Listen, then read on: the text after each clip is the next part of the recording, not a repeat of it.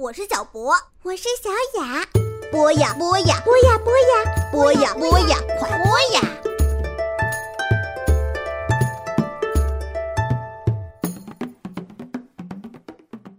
小朋友们，欢迎来到播呀 FM。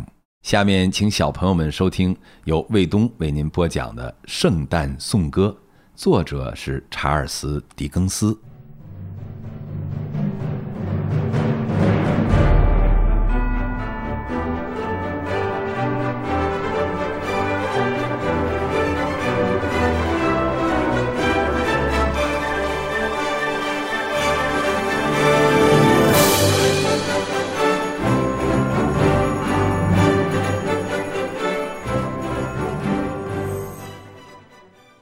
当斯克鲁奇睡醒的时候，天色已晚，漆黑一片，他几乎无法分辨出墙上窗户的位置所在。他尽力朝窗外望去，突然他听到了附近教堂里正在冥想的钟声，所以他侧耳倾听，想要弄清楚现在到底几点了。令他极为惊讶的是，那只沉重的钟表不停的从六点响到七点。然后又从七点响到八点，很有规律的一直响到十二点整，最后终于停了下来。现在是十二点钟，当斯克鲁奇上床休息的时候，那时候才刚刚过了凌晨两点钟。那只钟表不对劲了，一定是冰块砸坏了那只钟表的表铃。现在十二点钟，斯克鲁奇又看了看桌子上自己的钟表。他同样响了十二下，然后停了下来。怎么回事？我绝对不可能已经睡了一整天呢，然后又睡到了第二天的深夜。斯克鲁奇自言自语：“太阳也不可能出现什么问题啊！现在是中午十二点钟，这又怎么可能呢？”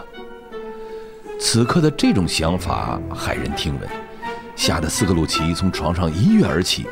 摸索着走到窗户跟前，为了能看清外面的东西，他不得不用睡衣的袖子擦拭掉窗户上的冻霜。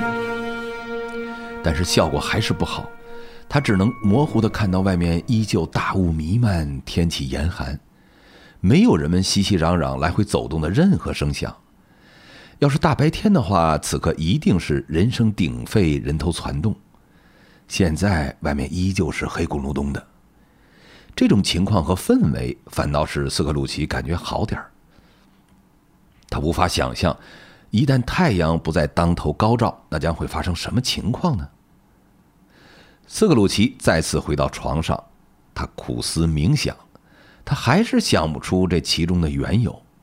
他越想越糊涂，越是尽力不去想，就越是还要想。玛丽的魂灵使斯克鲁奇烦恼至极。他禁不住想起当时那阴森寒冷的氛围和玛丽那纹丝不动的双眼。每想起那情景，他都会自言自语的说：“那一定是一场梦，一定是一场梦。”但是他的脑子里却反复在琢磨：那究竟是不是一场梦呢？斯克鲁奇以这种状态一直躺了四十五分钟。然后猛然间，他想起玛丽的魂灵警告过他说，有一个魂灵在一点钟要来造访他。于是他决定睁大眼睛，直到那个时辰过去。这倒是很容易做到的，因为他认为无论如何自己都不会即刻入睡的。这十五分钟的时间是如此之漫长，以至于他认为自己有好几次都要昏昏欲睡了，快要错过那个钟点了。终于钟开始响了。时间到了，啥事都没有啊！斯克鲁奇洋洋得意的自言自语。这话是他在钟声响了最后一下之前说的。此时的钟声深沉而凄凉。刹那间，亮光照亮了整间屋子。斯克鲁奇床上的帐子被掀开了，他床上的帐子被一只手拽到一边。拉开的帐子既不是他脚边的，也不是他背后的。不过斯克鲁奇的脸马上转向帐子被拉开的另一边，他转身坐起，面对着那怪异的魅影。它是一个怪异的形状，看起来既像一个小孩，又像一位老人。他的头发仿佛因年迈而花白，披散在脑后，并一直垂到后背。他脸上竟然没有一丝皱纹，他脸颊红润，犹如玫瑰色。两臂和双手细长而肌肉发达，这些使魅影看起来特别强壮有力。他的双腿和双脚看起来十分纤细灵巧，裸露在衣服的外面。他穿一件白色的衬衫，腰间系着一条漂亮的闪闪发光的带子。他的手里拿着一根新摘下来的绿色冬青树枝，而衣服的下方。却用夏天的花朵装饰着。不过，最为奇怪的是，他的头顶能射出一道清晰明亮的光。这光照亮了整间房子。同时，这魂灵还随身携带着一顶帽子状的东西。这东西可以用来熄灭他头顶上的亮光。然而，当斯克鲁奇盯着这魅影看的时候，他知道。这不是最最奇怪的事情，原因是这魅影间的带子一会儿闪闪发光，一会儿又暗了下来。突然间，这魅影一会儿变成了只有一条胳膊的东西，一会儿变成了只有一条腿的东西，一会儿又变成了有二十条腿的东西，一会儿又变成了只有两条腿没有头的东西，一会儿再变成了只有头没有身子的东西。最后，所有这些不同的部位消失而融入黑暗之中，然后又变成原来的样子。您是那位要来见我的魂灵吗，先生？是的，我是。那声音温和而又带着几分儒雅，听起来好像不是离他很近，而是很遥远。嗯，您您您是是是谁？您您是做什么的？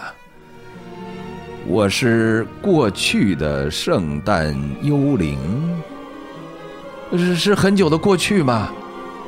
因为这幽灵看起来像是具有魔力的精灵。不，不是的，是你的过去。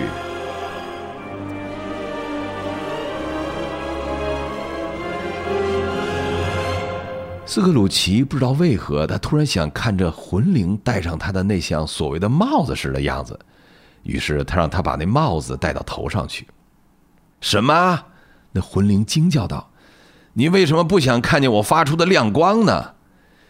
你就是那些为我造成这顶帽子的人之一，难道这还不够吗？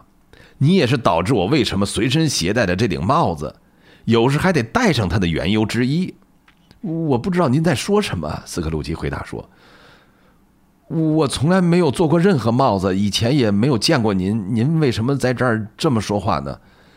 都是为了你，魂灵说道。“是是啊，谢谢您。不过说说实话，他心里在想，他此时此刻真想去睡觉。那魂灵一定是猜到了他的所思所想。”你一定要听我的。说话间，他伸出那只有力的大手，攥住斯克鲁奇的胳膊，轻轻的拎了起来。站起来，跟我走吧。斯克鲁奇不敢吱声，因为此时夜已经很深了。他本来可以变成外面天气寒冷，自己只穿着单薄的睡衣，没穿鞋子。那魂灵的双手虽然柔软的像女人的一双酥手。但是被他们拎着，斯克鲁奇毫无反抗之力，更无反抗之意。他站起来，可是走到窗子跟前时，他又停了下来。我我不会飞，我会掉下去的。不要担心，相信我，你会飞起来。说话间，他们穿过了墙壁，站在了一条空旷的乡间路上。路的两旁是大片的田野，城市在他们身后消失了，黑暗和薄雾也随之消失了，取而代之的是一个清晰而又寒冷的冬日，地上落有一层白茫茫的积雪。我的天哪！斯克鲁奇双手紧握，环顾四周。我我是在这儿长大的，当我还是个孩子的时候就待在这儿啊。那幽灵心平气和的端详着他。此时此刻，斯克鲁奇依然感受着那幽灵温暖的触摸，呼吸着漂浮在空中千百种不同的气息，而每一种气息又牵动着千百种久远的思虑、希望、欢乐和忧愁。你的嘴唇在颤抖啊，你的脸颊上又是些什么呢？那那那是一颗粉刺而已。斯克鲁奇含糊其辞的说着：“你是否还记得这条路啊？”“我我我肯定记得，呃，就算是蒙上我的眼睛，我也能走完这条路。那为什么这么多年你都把它遗忘了呢？”我们一起往前走吧。他们沿着那条路向前走去，斯克鲁奇慢慢的认出了沿途的每一扇门、每一根柱子，还有每棵树。远处出现了一个小镇，镇上有桥、教堂，还有那蜿蜒的小河。一些毛发蓬松的小马驹，背上驮着孩子，正向他们走来。马背上的孩子们不停地招呼着农夫们赶着的四轮马车上的其他孩子们，所有的孩子都兴高采烈，相互嚷嚷，使这广阔的田野像一片充满音乐的海洋。这些只不过是以往的影子而已。那幽灵说道：“他们不会知道我们的存在。”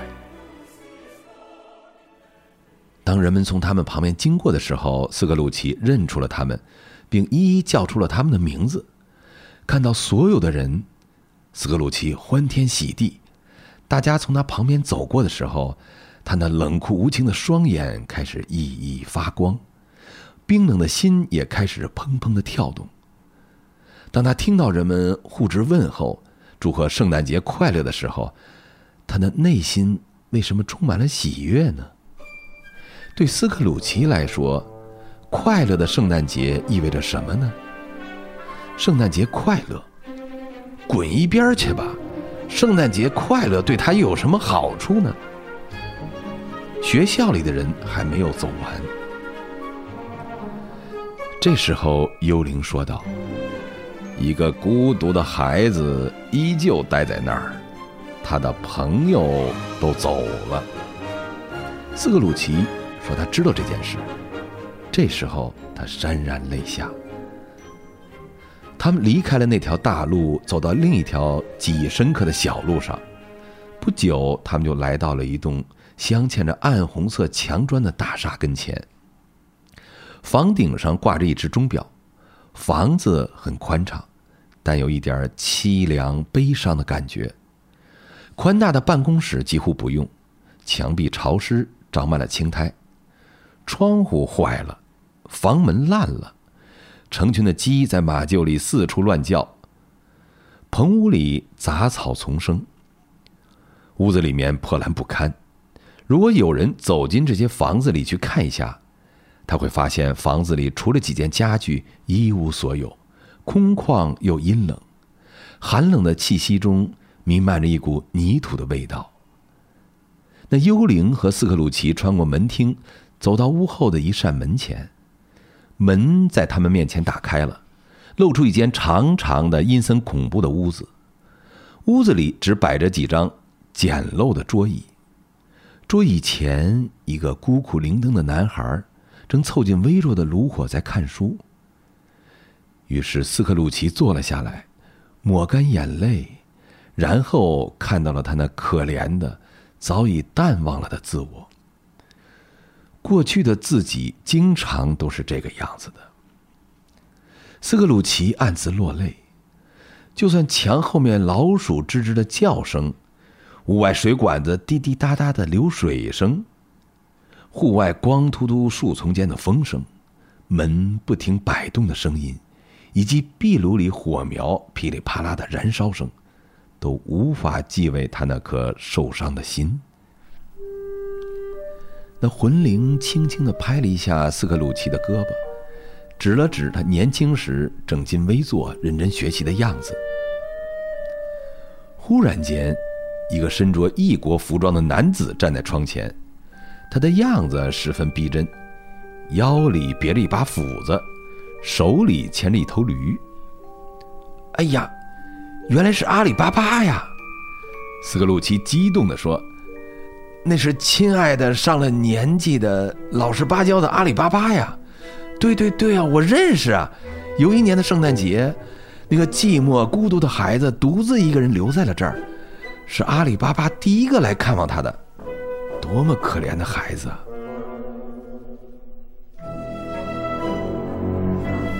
瓦伦丁和他那蛮横的弟弟奥森都走了，还有那个叫叫什么来着？就是那个后来在睡梦中被杀死的人，他当时也走了。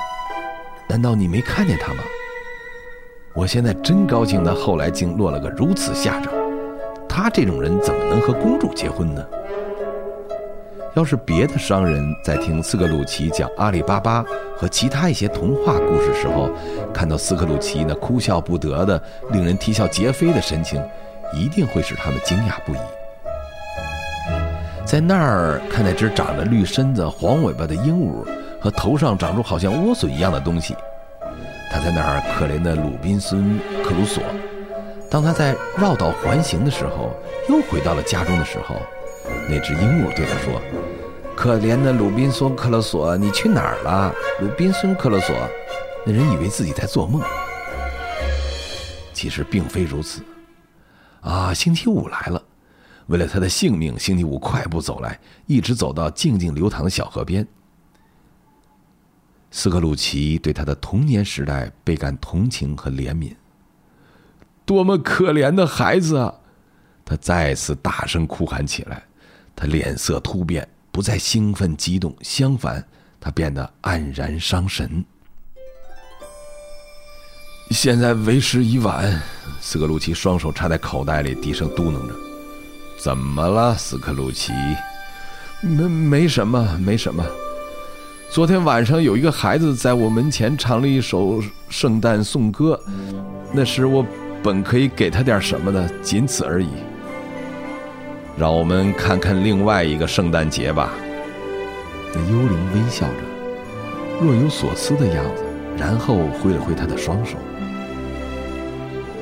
说话间，斯克鲁奇小时候的自己变得更大一些了，教室也变得越来越暗，越来越脏了，墙上的木料萎缩了，形状也变得越来越小了，窗户断裂，好几块天花板掉落一地。又是斯克鲁奇独自一人待在那儿，而其他的孩子都已经回家欢度快乐的节日去了。男孩此刻不再看书了，而是走来走去，一副沮丧的样子。斯克鲁奇看了一眼幽灵，伤心的摇了摇头，焦虑不安的朝门口望着。此时门开了，一个小女孩，她比那个小男孩小得多，飞奔着跑进来，她双手搂住那小男孩的脖子，亲吻了他。我亲爱的，亲爱的哥哥。他拍着他那可爱的小手，弯下腰，喜笑颜开地说：“我是来接你回家的，亲爱的哥哥，接你回家，咱们回家，回家吧。”接我回家，小凡，小男孩问道：“是的，接你回家。”小女孩满心欢喜地回答说：“回家，一生一世回家，永不相离。”爸爸比之前温和多了，家里像天堂一样美好。一个可爱的夜晚，当我正要上床睡觉的时候，爸爸总是那么温和地对我说，所以我才敢又问他是否可以让你也回家。他说：“当然可以，你应该回家的。”他派我坐四轮马车来接你回家。况且你已经长大成人了，你再也不会回到这儿来了。不过，咱们要一起共度整个圣诞节。度过世界上最为欢乐的美好时光。看来你已经出了成一个大姑娘了，小凡。小凡拍手大笑，同时他想去摸她的头，不过他人太小，个儿太矮。接着他又笑着站了起来，拥抱了她。后来他就急切地把她拽到门口。斯克鲁奇也欢快地紧随其后。喂，请把斯克鲁奇的箱子搬下来，搬到那儿。大厅里一个可怕的声音喊道。此刻，学校校长出现在大厅里，他惊恐地注视着斯克鲁奇，与斯克鲁奇握手，让校长心惊肉跳，万分紧张。紧接着，校长把他和他的妹妹领到一间特别漂亮、高档而有品位的房间。房间墙壁上的地图和窗户跟前的地球仪，看起来一点也不真实，冷冰冰的。在房间里，校长拿出一瓶轻得出奇的红酒，和一块重得出奇的蛋糕，然后让两个年轻人品尝。斯克鲁奇的行李箱被牢牢地绑好了，准备运送走。两个孩子欢快地向校长道了别，然后离开了房间。他们登上了四轮马车，驱车经由花园，高高兴兴离开了。当马车穿街而过的时候，车辆和马蹄溅起阵阵水花。